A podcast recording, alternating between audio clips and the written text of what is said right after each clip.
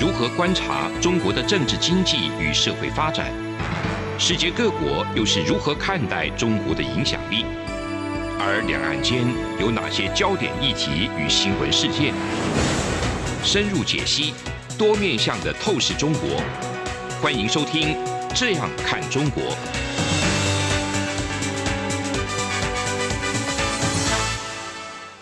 各位听众，大家好，这里是中央广播电台台湾之音，我是主持人陈冠廷。您现在收听的是《这样看中国》节目。今天想要跟各位听众朋友分享几件事情啊。首先是这个巴拉圭挺台的啊，执政党成功连任。然后接下来就是呃，会谈到关于中国无人机再次到台湾的海空域周遭。最后我们会谈到关于中国对乌克兰态度的转变。那为什么会谈这三件事情？因为最近的博弈哈，美中博弈，或者是说呃，包含台湾，我们可以说是整个不同的价值观的两个阵营的博弈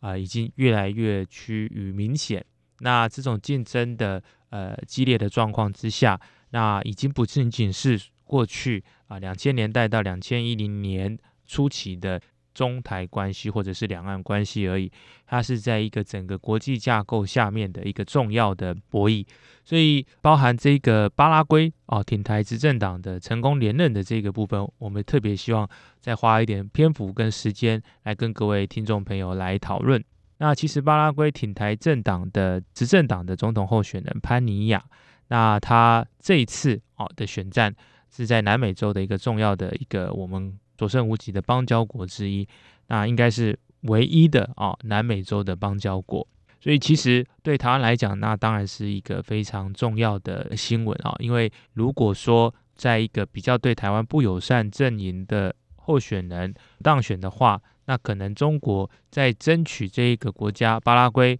的力道就会加大。那当然就会面临到呃，台湾跟巴拉圭的友谊可能就会遇到很大的挑战。那过去类似像这样子的大选哦，不管是在中南美洲我们的邦交国，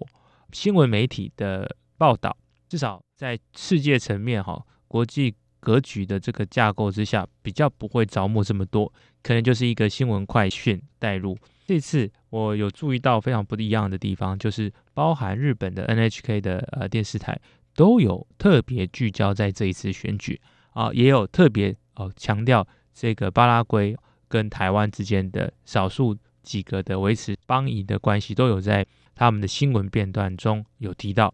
所以这样的比较算是没有潜力的哦。比起过去台湾啊被国际社会或者是被国际社会的媒体边缘化来讲的话，包含我们的外交以及我们的邦交国，其实是很少被提及的。那这一次国际媒体花这么多的时间。呃，cover 来报道这样子的篇幅，我想这也是值得我们去注意的。那在四月三十号，在南美洲，我们的台湾的邦交国巴拉圭是举行大选，那执政党的候选人潘尼亚是正式啊击败，而且宣布当选。那他们那时候的在野党的呃候选人艾里格里，其实是呃在选前就有说他要检讨对台湾的这个呃。邦交的检讨，哈，就说要不要持续下去，或者是直接转向中国建交，他其实在选前都有讲。我们外交部的消息啊，巴拉圭的大使韩志正已经亲自面会总统当选人，也有代表台湾的总统蔡英文向其表达祝贺。关于巴拉圭跟台湾的关系，潘尼亚今年的年初他就已经有表示过，如果他当选总统，啊，不会做出影响。巴拉圭跟台湾长达六十多年的友谊，也就是说可能会维持现在的关系。那根据路透社的报道，潘尼亚曾经表示过将捍卫与台湾的历史关系。那潘尼亚当选之后，他也在这个他的社群媒体推特上面回应蔡英文总统的祝福。他说，巴拉圭将会持续加强两国之间历史性兄弟情谊与合作的关系。那这一次胜选的红党，他是长期反共的。嗯，当然，大家会把红色联想到共产党。不过，这次胜选的红党是长期反共的。红党的现任总统阿布多曾经在今年二月的时候来造访过台湾。那他也表示说，巴拉圭啊不会敢于展开和台湾断交的程序。我们亲如兄弟，是命运共同体。这样子的宣誓是对台湾注入啊很大的强心针，那也让台湾不至于过度担心巴拉圭选举对我国友邦的呃关系的影响。那其实台湾过去也曾经啊多次参与多项的巴拉圭的基础建设，提供协助长期稳定的合作。那比方说巴拉圭的国会大厦，他们的农业渔业的养殖技术，好。特别是鸭嘴鱼跟兰花的繁殖养殖的推动跟推广，还有远距医疗的计划，还有输电系统的扩建等等的融资计划，其实是在呃积极扮演正面推动巴拉圭啊建设的立场，跟巴拉圭建立的是密切深厚而且是互益互惠互利的关系。那我们跟巴拉圭的经贸关系其实也有非常大的进展，所以。巴拉圭已经是台湾进口牛肉的第二大来源国。中南美呃国家的牛肉养殖方式都是天然放牧，然后是以草为食，就是吃草食的，不是谷食，肉质就非常鲜甜，而且有比较少的这个脂肪跟胆固醇。而且啊，另外一个重点就是说，巴拉圭不是狂牛症的疫区，食安风险也很低啊，深受市场的青睐。除此之外，巴拉圭也是台湾啊，在南美洲能保持邦交的最大的国家，对于台湾来说有它重要的意义在。与此同时，美国众议院也已经提案删除中国友邦经备法案，那是停止援助和台湾断交的国家。所以，呃，不仅仅是台湾跟巴拉圭建交而已，其实背后还有充满着复杂的地缘政治的关系，以及它背后的可能的呃经济跟贸易的连结。所以巴拉圭跟美国的关系密切，断交的可能性啊，在这一次的选战之后啊，应该是又相对降低了。那我想这一次巴拉圭的这一个选战啊，同时再次的提醒我们，台湾所面临到的外交挑战是非常多元的。那我们除了要维持呃正常的经贸关系之外，作为一个民主而且是以发展国家、以发达国家，我们还要扮演着呃正面积极的角色。来去呃，让这些我们的友邦能够感受到台湾的技术、台湾的呃资本跟台湾的经贸协助，不是建立在哦，只是单纯无条件的给予，而是共同提升啊，我们跟邦交国的实质关系之外，还能够让邦交国的整体能力能够向上提升。我想这跟呃中国在“一带一路”的债务外交是有根本性的不同的。这一次啊，总统当选的潘尼亚也提到说，呃，巴拉圭它面临的穷困的问题，也面临着这个产业转型的问题，从一级产业慢慢要转型到呃出口二级产业。那过去中国主要在做的就是把定位某些国家，就是作为他们一级产业的主要的呃进口国。那其实这样子的经济上面的依赖，对于一个国家来说，不见得是好事。所以对于呃巴拉圭来说，持续与台湾有着正常，但是不会全面依赖，而是互利互惠的这种关系，我想是对台湾跟巴拉圭都是非常正面的。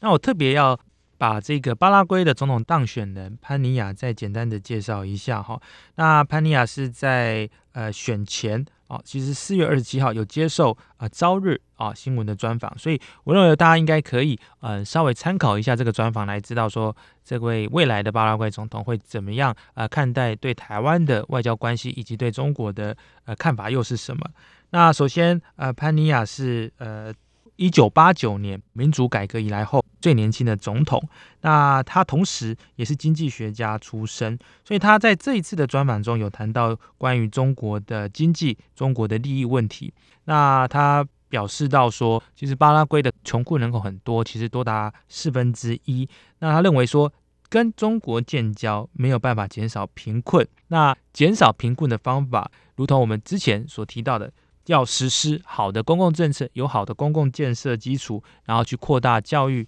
还有这个医疗的呃投资，来提高人力的资本能力的能力。所以台湾在这方面，就如同我刚才在今天的节目一开始有提到的啊，在这个医疗上面，在呃基础建设上面，在农业上面，都有提供很好的协助来去互利互惠。那他也提到说，呃，近几年来哈，那中南美的国家其实纷纷都跟台湾断交。他是身为 IMF 啊国际货币基金的经济学家，他也在观察非洲的状况。那我们也知道，非洲呃，在中国的一带一路之下，或者是说整个中国一带一路影响之下，其实有很多国家都陷入债务陷阱。那他知道说这些国家没有变得更富裕，他认为中国尽管是巴拉圭的重要呃贸易伙伴，但是巴拉圭的出口正致力于从第一级产业转型为第二级产业。那如果被中国纳入只需要一级产业制造品的中国市场，那会使得啊这个巴拉圭的产业转型变得更困难。所以我想，呃，其实国际上面对于呃中国不是只有一种立场，就是有大市场，所以我们一定要进去。其实还是有一些呃领导人，他们看的比较远，他们是希望把整体国家的素质做呃改造，甚至是在呃产业升级上面是有他们的战略的。所以，这位总统当选人潘尼亚，他说他要在国际当台湾的代言人，我想就是一个很好的一个例子。节目到这边，我们先休息一下。那节目的下半段，我们持续跟听众朋友们讨论最新的中国情势跟台湾状况。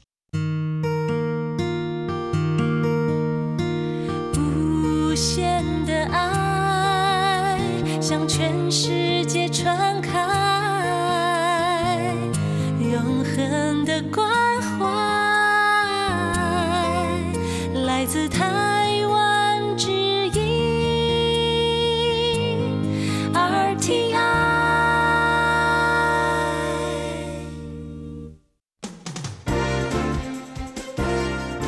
从两岸、国际、历史文化与财经等角度透视中国的《这样看中国》节目，每周一到周五晚间九点三十分到十点在中央广播电台播出。如果您对《这样看中国》节目有任何收听想法或意见，欢迎寄信到台北市北安路五十五号，也可以透过电子邮件的方式。节目有两个信箱：二零二零 at r t i 点 o r g 点 t w，或是二零二零零二零三 n e w s at gmail.com。再次谢谢听众朋友们的收听与支持，请持续锁定每周一到周五晚间九点三十分到十点播出的《这样看中国》节目。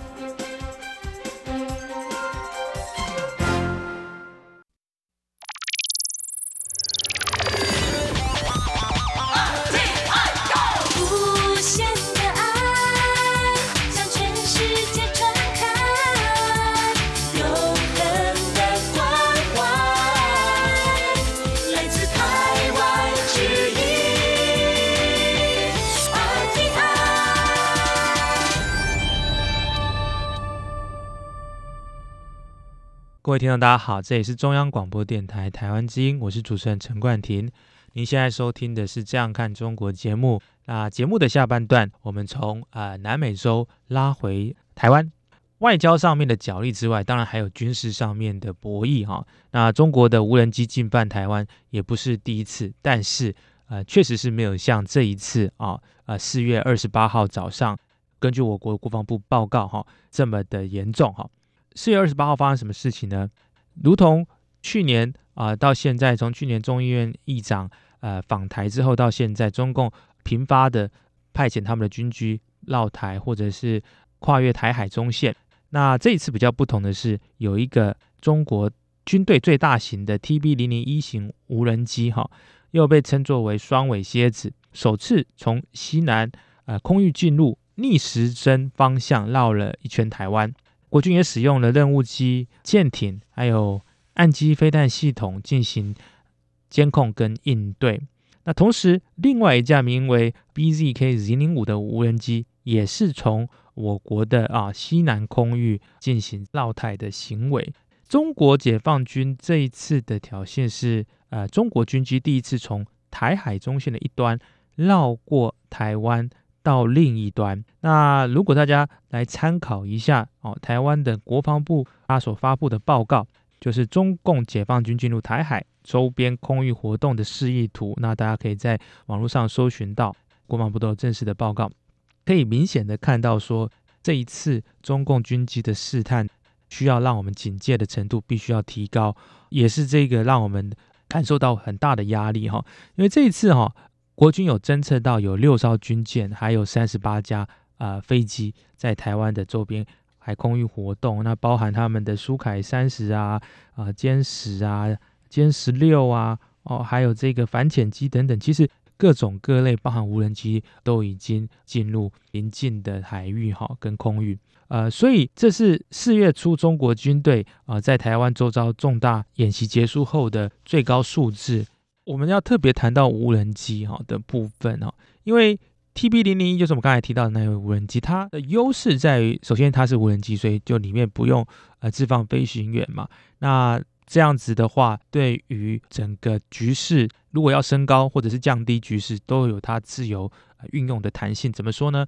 因为任何他们的空军的侵扰，如果内部有飞行员，然后又发生误判，导致他们的军机或者是我国的军机坠毁，都有可能人员伤亡的呃可能性。那这样就会导致局势可以单方面的被他们升高。但是 TB 零零一的优势，我认为是在说，因为是无人机的关系，所以就算是遇到局势升级，就是他们包含他们擦撞、坠毁等等，都还是可以以没有人员伤亡的这个缘由，让局势可以不要升高。所以 TB 零一的优势，除了可以呃有很不错的飞行距离啊，比方说它可以达到一千八百六十英里的距离，或者是飞行时速可以长达三十五呃小时，让它有机会理论上可以呃进犯我国的这个东部海域哈、东部海岸。但是我认为在战略上的意义，或者是在正则跟收放自如的这个部分，是我们要呃比较去呃由新的。台湾的国防战略与资源研究所的所长哦苏子云的受访，他是说 TB 零一在战时哈、不会有什么真正的威胁性，在没有制空权的情况下，呃，这种大型的无人机基本上是空中的火把，很容易被呃雷达发现跟击落。不过啊，苏子云是表示说，这样子的啊无人机在成平时期，它有参与心理战的威吓功能，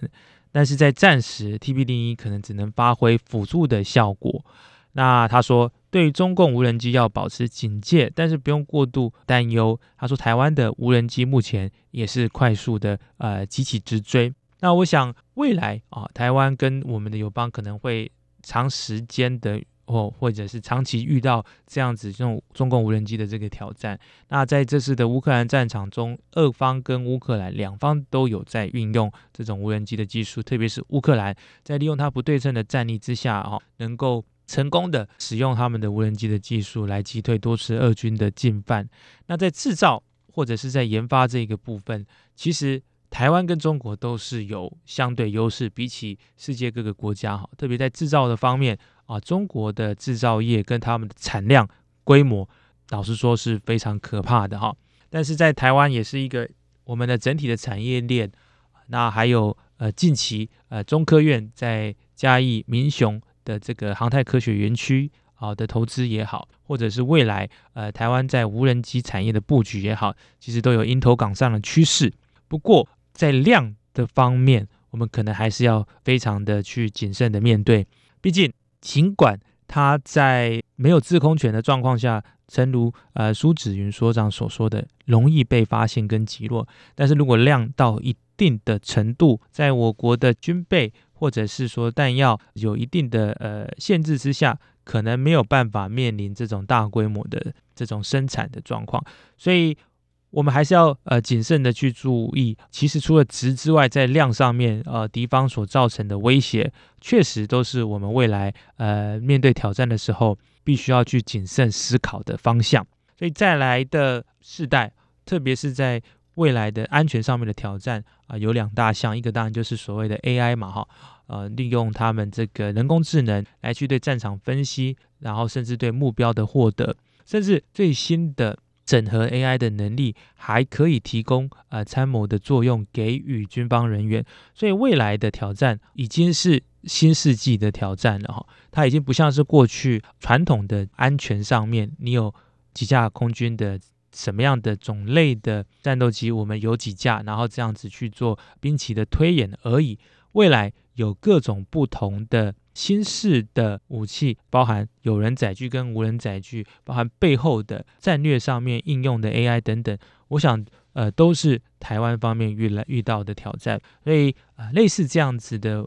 议题，当然，台湾必须要呃加强跟我们的印太伙伴，包含美国、澳洲以及日本、韩国等，有定期的这样子的资讯上面的交流，在应应啊、中共的时候，我们才能够更有准备、更有底气。那接下来我们还是持续的在关心中国在对世界层面他们的布局。首先是中国对乌克兰态度的部分。刚才我们提到说，俄国乌克兰之间的战争，呃，常常都会有一些新式的武器参与到。那其实美国也曾经警告过中国数次，说不可以提供致命性的武器给予俄罗斯。那到目前为止啊，根据他们的国安的这些高层，包含苏利文等等哈、都有提到他们有这样的警告，但是确实是还没有掌握到啊、中国有提供致命性武器给俄国的呃证据。所以这方面，美国跟中国是相对都是彼此之间有算勉强哈尊重对方的一个小部分。不过最近呃更令我们感到惊讶的是，中国对乌克兰的态度开始在悄悄的改变。那在联合国大会第七十七届会议第六十九次全体会议有关加强联合国与欧洲委员会合作的提案全案表决中，中国决定赞成了啊，有提到俄罗斯对乌克兰侵略的提案。中国在过去与乌克兰、俄罗斯相关的联合国提案，要么就是投啊、弃权票，要么就是站在俄罗斯这一边。所以这也让外界哈、好奇说，诶，中国的立场是不是在这次投票中有一些变化？那这一个案在做表决的时候，共有一百一十二个国家投下赞成票，那五个国家反对，十八个国家弃权。那反对的五个国家是俄罗斯、白俄罗斯、北韩、尼加拉瓜跟呃叙利亚。大家看一看这些呃名字，大概就是有点在人权上面、在民主上面都是恶名昭彰的国家嘛。过往总是弃权的中国，这次倒是呃投了赞成票。那四月二十六号，本次会议表决之前，习近平与乌克兰总统泽连斯基有通了大概一个小时的电话。有人说，这个电话是造成的中国态度改变的关键之一。那根据中国官媒《环球时报》的报道，习近平在通话中表示，互相尊重彼此的主权与领土完整是建立乌克兰与中国关系的政治基础。乌克兰方面倒是没有照单全收中国的立场。他在会后的声明中表示，泽伦斯基仅称啊，乌克兰恪守国际社会普遍的一个中国政策，而不是中共单方面推崇的一个中国原则。那我再次稍微呃跟大家呃再次解释一下，一个中国政策是每一个国家，包含欧盟等国。